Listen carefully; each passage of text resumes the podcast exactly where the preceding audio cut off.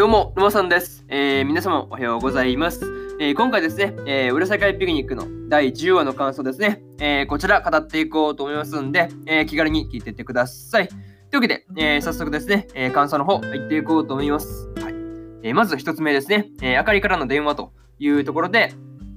えー、焼肉にね、行くために、その、空尾が、えー、トリコと合流したタイミングで、えー、あかりから、うん、結構そうですね、まあ、不気味な電話がかかってきてましたね。うん。まあ、結構怖いですよね。ああいう、なんかね、うん、まあ、最初は普通だったんですよね。そう、最初はその、ただのね、あの、店にたどり着けなくて、みたいなね、内容だったんで、まあ、うん、まあ、なんていうの、その、まあ、道に迷ったのか、くらいにしかね、えー、思わない内容だったんですが、まあでもね、あの、急にその、明かりの言動がね、ちょっとおかしくなってきて、まあね、なんかだんだんだんだん話が、なんか、なんていうの、脱脱線って言ったらあれですけどね、なんか全然違う方向に行っちゃうところはちょっとっと怖かったですね。なんかちょっとゾッとするか、というかね、なんか、ちょっと怖かったなって感じですよね。そう。まあ、特にね、あの、最後の方ですよね。うん、最後の方なんか特にその、なんていうの、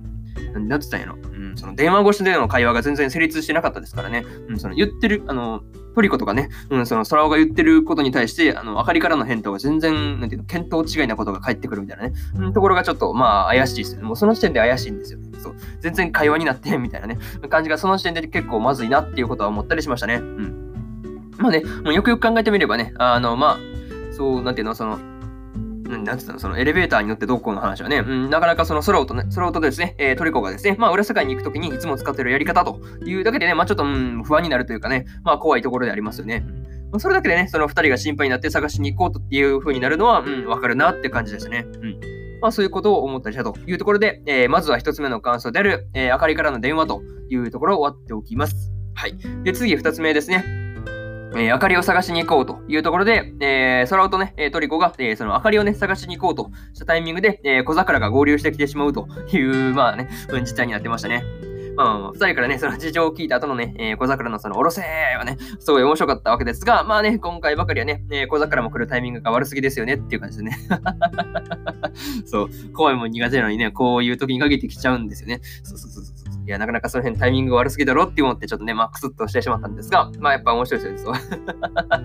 そうそうそう。いや、面白かったですね。そう。いや、まあ、確かにその、おろせはわかるわ、わかる、わかる、怖いもんね。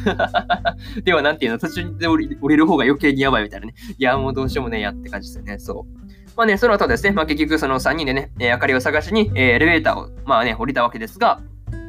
まあね、えー、今回ですね、まあ、裏世界と現実の、あの、まあ、なんていうの、その中間領域ですね。中間領域だったんですよね。うん。まあね、その中間領域っていうのは、その前の猫の忍者の時もそうだったという話で、あの、猫の忍者の時に迷い込んだのもその中間領域だったというのも、この時の話でね、まあ、語られてましたが、あの、まあ、今更ながらにね、あの、気づきましたという話ですね。うん、遅いですね。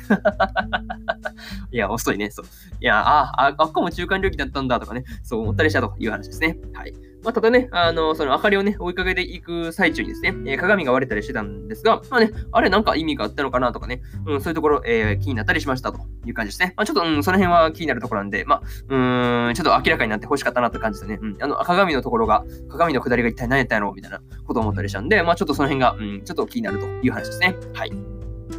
えー、これが、えー、二つ目の感想でる、えー、明かりを探しに行こうというところですね。はい。で、えー、次が、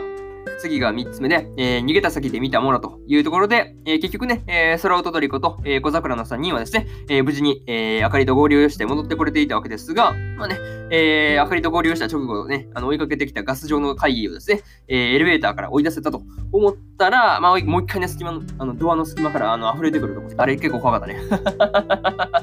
そう。あの、安心したところでの不意打ちは本当やめてほしいねって感じでね。ちょっと勘弁して、ちょっと勘弁してくれって感じでね。そう。まあね、ただ、その、なんていうの、うん、それがね、あの、トリコの左手で、えー、現実世界に戻る直前ですね、戻る直前に見たのは、あの、本当にサツキだったのかなっていうところが、えー、気になるところですね。うん。ね、えー、それもしね、あの、本当にサツキだったんだとすれば、何のために出てきたのかとかね、えー、その、どうしてそれだけが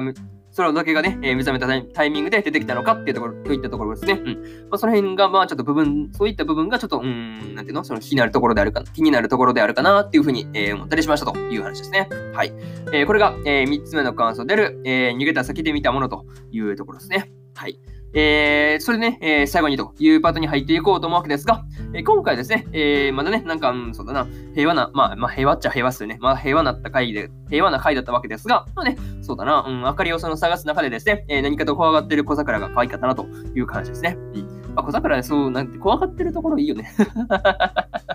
そう。でも、そうそうそう。なかなかそういうところか可愛かったなという話と、あとですね、その、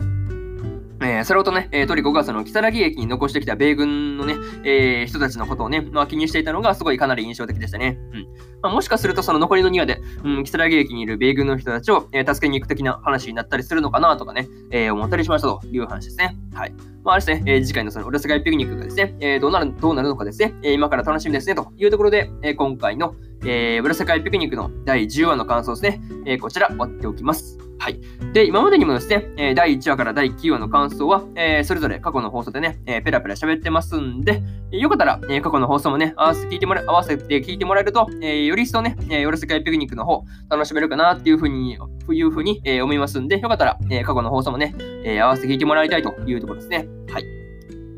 まあね、えー、ただそんなもん、なんていうの、その放送回なんか、放送なんかいちいち遡ってられるか、みたいなね、うん、感じのことを結構ね、その思う方もいるだろうし、うん、自分自身、まあ遡ってみて結構そういうところ思ったりしたんで、えー、私、沼さんの、沼さんの、えー、ツイッターの方ではですね、あのー、放送回をね、えー、見やすくまとめる、ツイートにまとめるというようなこともしてますんで、よかったら、あの、ツイッターの方ね、えー、に来てもらえると、えー、格段とその、聞きたい回で聞くとかね、すごいやりやすいと思うんで、まあよかったら、えー、まあそういうね、なんか便利な、便、なんか便、まあ便利に使ってやってくださいという感じですね。うん、まあまとめてるんでね、はい。まあそういうところですね。はい。まあね、実際そうしてもらえると、まあそうですね、あの、まあ、第3話の感想だけ聞こうかなとかね、うん、第6話の感想だけ聞こうかなとかね、そういうところがすごいやりやすいんで、まあよかったら、まあ使ってみてくださいという話ですね。はい。で、Twitter のリンクは概要欄の方に貼っておいたんで、えー、そこから、えー、まあ来てみて、まあね、そこからまあ覗きに来てみてくださいという話ですね。はい。っていうのと、えー、今日はね、他にも3本更新しておりまして、えー、呪術廻戦の22話の感想と、えー、オルタンシアサーガの、えー、10話の感想、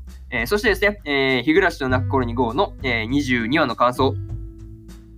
っていう感じですね。この3本を、えー、更新してますんで、す、えー、で、にアニメの本編見たよーって方いらっしゃったらですね、えー、こちらのね、えー、感想を絶対楽しめると思いますんで、よかったら、えー、こちらのね、えー、放送も聞いてみてくださいという感じですね。はい。っていうのと、えー、明日ですね、えー、明日は3本更新するんですが、えー、キングスレイド、一生継ぐ者たちの、えー、24話の感想ですね。24話の感想と、えー、ドラゴンクエスト、大の大冒険の第23話の感想、えー、そしてですね、えー、無職転生、異世界行ったら本気出すの、えー、9話の感想ですね。9話の感想ですね。はい。えー、この3本、1、2、3と更新しますんで、よかったら、えー、明日もね、ラジオの方を聞きに来てもらえると、えー、ものすごく嬉しいです。はい。というわけで、えこんな感じで、本日、え1本目のラジオの方、終わっておきます。え以上、沼さんでした。えそれではね、次回の放送でお会いしましょう。それじゃまたね。バイバイ。